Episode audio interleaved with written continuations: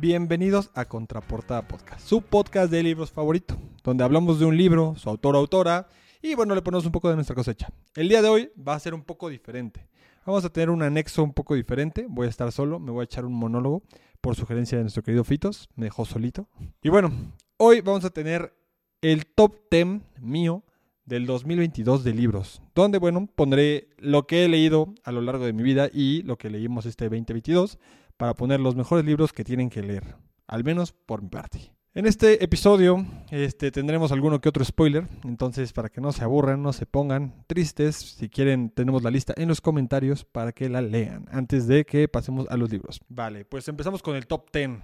El número 10 es Mari Kondo con su libro La magia del orden, un libro que nos va a enseñar qué nos conviene, qué no, a limpiar nuestro cuarto, nuestra casa y nuestra vida. Este libro nos enseña que realmente tener cosas que ya no usamos no es bueno y bueno, a veces tener menos es más.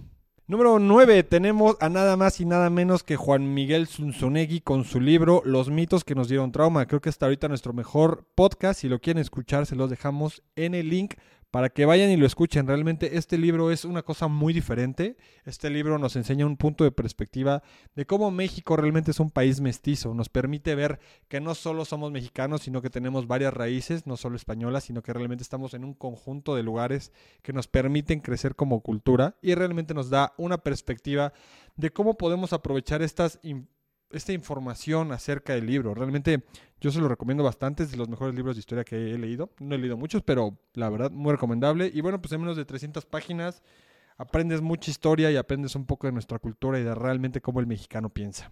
Número 8, tenemos La magia de la persuasión con Pamela Jancetina, un libro realmente maravilloso, un libro mágico que nos enseña cómo mejorar nuestra apariencia, mejorar nuestras relaciones, mejorar nuestras primeras impresiones y, ¿por qué no? Hasta ligar nos enseña. Realmente te enseña la teoría de los colores, te enseña la teoría de las personalidades, nos enseña varios puntos que es bueno conocer para poder generar estos arranques y estas partes de la vida que merecemos para tener una mejor relación con las personas, con nuestros negocios y, por qué no, con nuestro amor.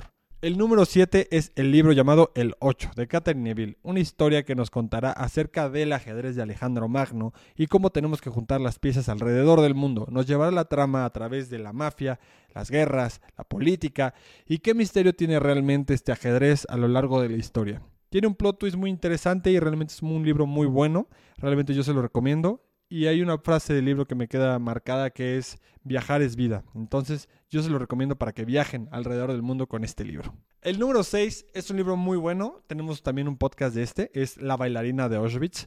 Un libro que nos cuenta acerca de la vida de Edith Egger y cómo ella vivió lamentablemente pues los horrores de este mismo campo de Auschwitz. Y bueno nos cuenta su historia y cómo no se quedó solamente pensando en Auschwitz sino que ella logró superarse y crecer y tener una excelente vida junto a Bella y nos cuenta aparte de su historia de cómo ella peleó con sus propios demonios.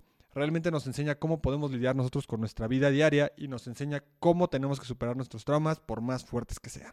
El número 5, nada más y nada menos, tenemos que a David Goggins. David Goggins, un ex militar ranger, Navy, maratonista, triatlonista, que ha recorrido el Valle de la Muerte y ha hecho todo esto y más en su vida. Realmente él sigue activo y realmente si quieren ver su vida pueden seguirlo a través de Instagram.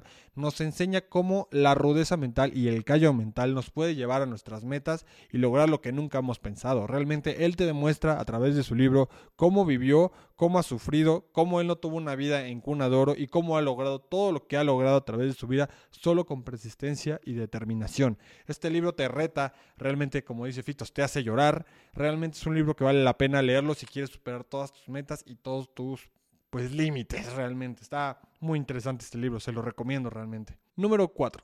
Todo bajo el cielo de Matilde Asensi. Una historia que nos hará recorrer China y su geografía. Nos hará pelear con la mafia y el comunismo. Esta historia nos contará acerca de los hijos de Han, los manchúes, y bueno, nos pondrá un contexto histórico y político de la historia en China. Es un libro muy bueno para esas personas que les gusta la historia y la aventura. Se lo recomiendo bastante. Número 3. I'm Glad My Mom Died, de Jeanette McCordy.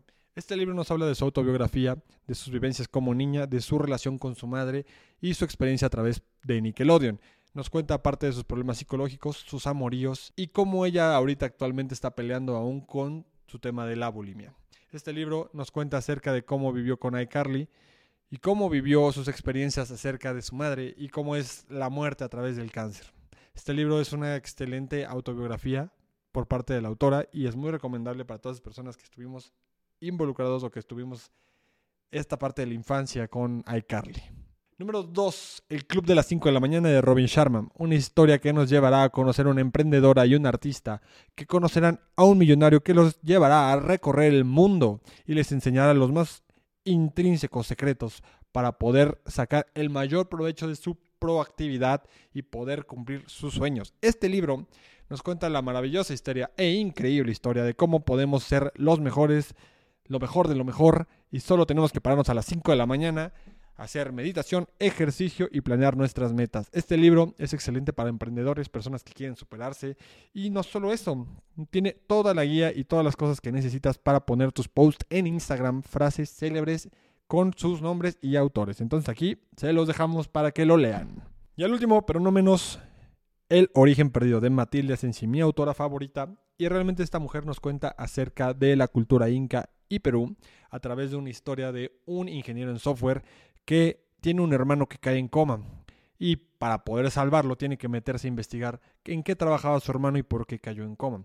Este rubro nos maneja algo muy similar a Todo bajo el cielo, una historia fantástica que nos cuenta la historia de una cultura y nos lleva a recorrer el mundo para poder entrañar y descubrir los misterios que tiene este.